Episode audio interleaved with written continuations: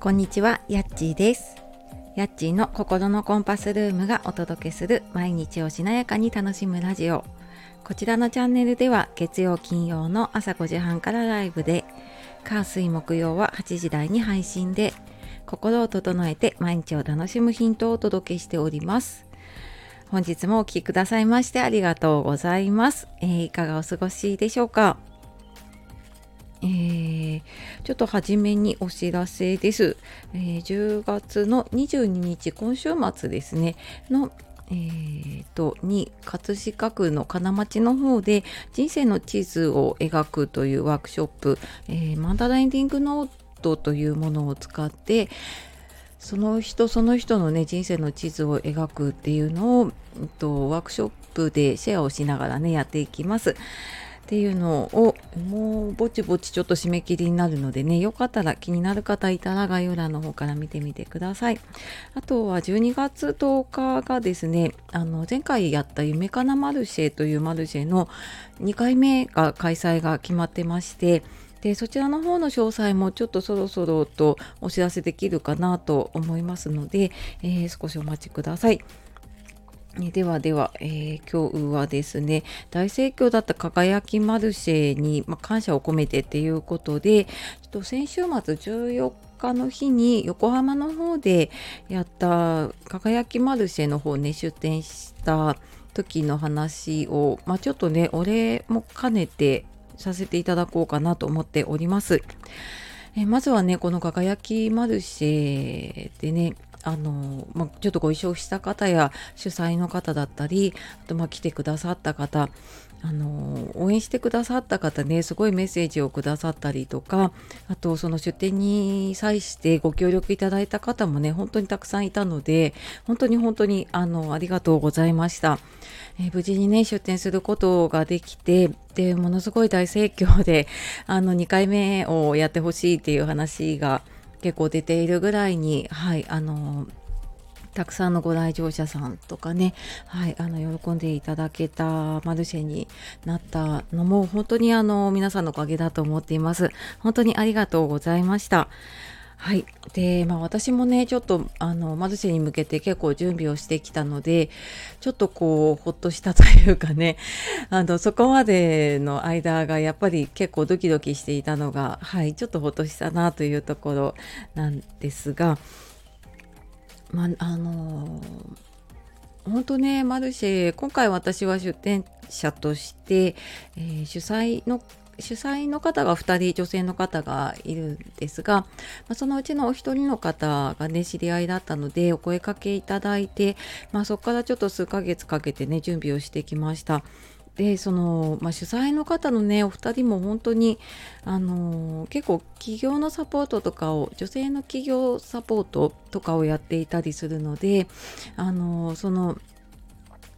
出店することもそうだけれども、まあ、そこまでの流れの作り方だったりとか、まあ、いろんなことにねあのかなりサポートしてくださっていました。で何度か事前にミーティングを Zoom でやったりしていたのでの私は結構初めましての方がほとんどだったんですけれども結構当日にもうあのお顔見た方だったりとか、まあ、Zoom でねちょこっとこうお話しした方だったりとかばかりなのでなんかすごくね安心感を持って参加ができたなと思っています。はい、なんかそんな風にねこうサポートしてもらえて出店ができるとうんなんかその自分の出店の方とかに集中できたりとかするので、まあ、なんか本当にねありがたいなって思いました。であの一緒にね出店していた方とかも本当に本当になんかいろんなあのワークショップだったり診断だったりセラピーだったりあの販売だったりでね本当になんか多彩な方が多くてででもそれぞれの方がね、まあ、この「輝きマルシェ」って女性の輝く働き方生き方っていうのがテーマなのもあって皆さん本当にそれぞれ好きなことを楽しんでやっていてそれをこうマルシェに出してでなんかマルシェもすごい楽しんでやっていてっていうのがもう本当にすごくねいい雰囲気になっていたし私自身もすごくいい刺激だったりとかねあなんかこういう風にねあのー楽しんでね仕事できるってやっぱりいいなってすごく思ったりとかしましたね。うん、でなんかそれぞれの方のこう仕事なんかどういうことをやってるかってていうのをこう何て言うんでしょうね例えばこう看板に出すとかあと何か案内で言葉にするっていうのとかもあのやっぱ他の方のを見たりするとすごいあそっかこういう風にやればいいんだなとかあのすごく私自身もね勉強になるところもたくさんありましたね。はい、なんかそれもとても大きかったしあと、まあ、こうやってね一緒にやった方とつながれたっていうのもすごく大きい、はい、方ですね。で、まあ、今年入ってからいろいろリアルでイベントとか講座とかやらせていただいていて、まあ、いつも思うんですけど、まあ、特にこのマルシェってなるとねこうぶわーっと集中して準備をしてくるっていうのもあって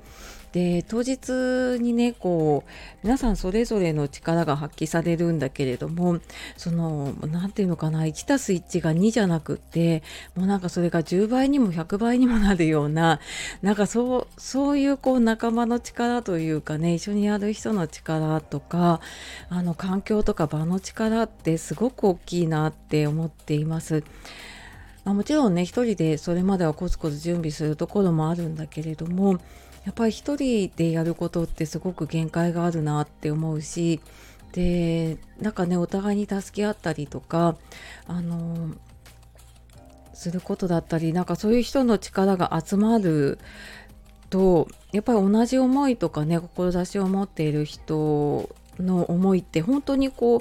あのすごい膨らんでいくんですよねこう集まってくるとっていうのをすごく感じました。でまあそれもこれもね私があのいろんなところでいろんな発信をやっているおかげで声かけていただいたりとかねあのこうやって、えー、いろんなご縁をいただけてるなと